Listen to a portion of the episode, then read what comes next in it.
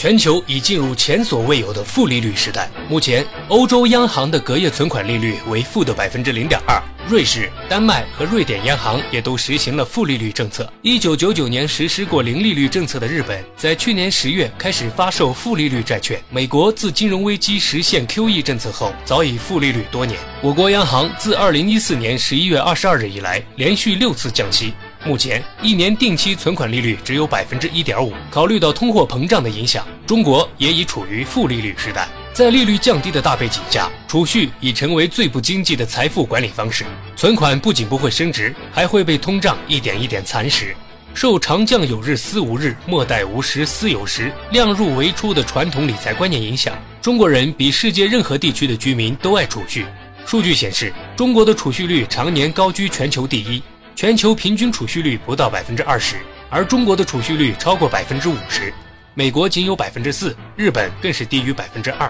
海外成熟市场中，投资早已代替储蓄成为主流，尤其在负利率时代，我们更应该学习和借鉴。本期梧桐理财电台将通过发达国家的成熟投资逻辑来分析中国的投资方法，敬请收听。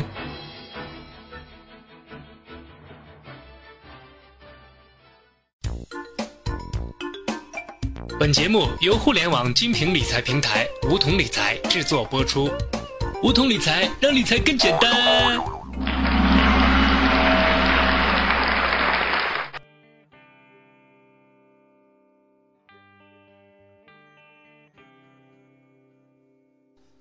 听众朋友，大家好，欢迎收听梧桐电台，我是梧桐小学弟。今天的节目，我们将对比分析海外和中国的投资策略。以此来优化家庭资产配置，应对负利率时代。首先，欧美的资产配置流行资产三分法，他们会将资产分为以下三种：一、为了预防生病、受伤和灾害等突发事件而准备的流动资金；二、为了在未来五年内或者数年后使用的使用预定资金；三、为了养老和交子女学费的预计在未来十年都不会使用的生利性资金。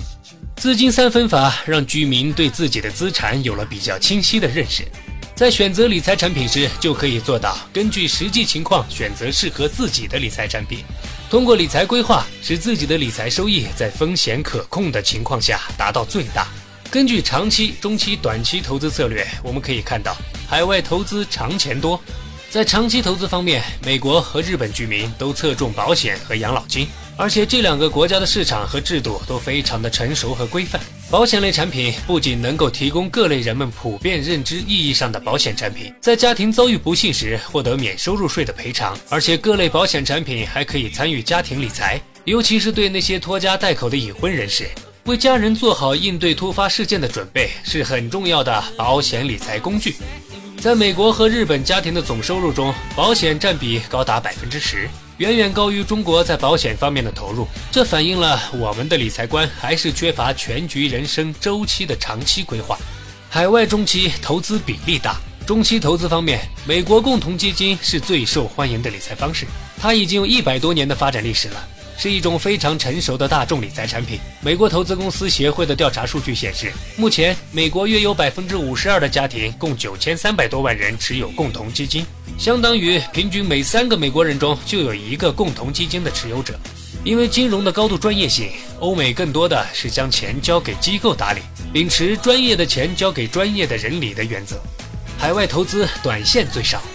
短期投资因为风险高、不稳定因素大等原因，欧美家庭资产配置更趋于理性和稳健。在日本，因为政府财政在养老金制度中发挥着保底的作用，很多人没有必要去冒高风险炒股。而在德国，法定养老金占百分之八十五，德国人完全侧重于法定养老保险金，股民只有百分之七。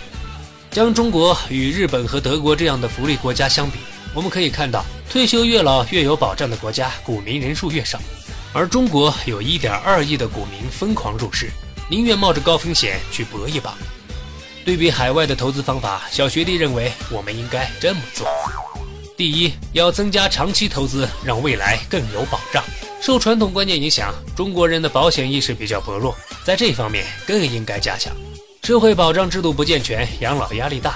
我们可以用商业保险来补充社保，比如定期寿险、万能寿险等等。这一类保险收益一般，但对未来养老、退休生活的品质都有保障。若有追求高收益的，可以适当配置基金定投，定投时间越长，越有跨越周期、平滑风险、稳健增值的好处。第二，要结合经济周期，合理选择中期投资品类。我们通常会以五年时间作为一个经济周期。在经济上行期，企业效益好，利润高，这段时期非常适合股权投资。选择优质企业的融资项目，可达到以小赚大的可观收益。在经济下行期，股权投资的风险与不稳定性增高，这时候就比较适合投资债券类安全系数较高的产品，以及银行理财、信托等固定收益类产品，锁定未来几年的投资收益。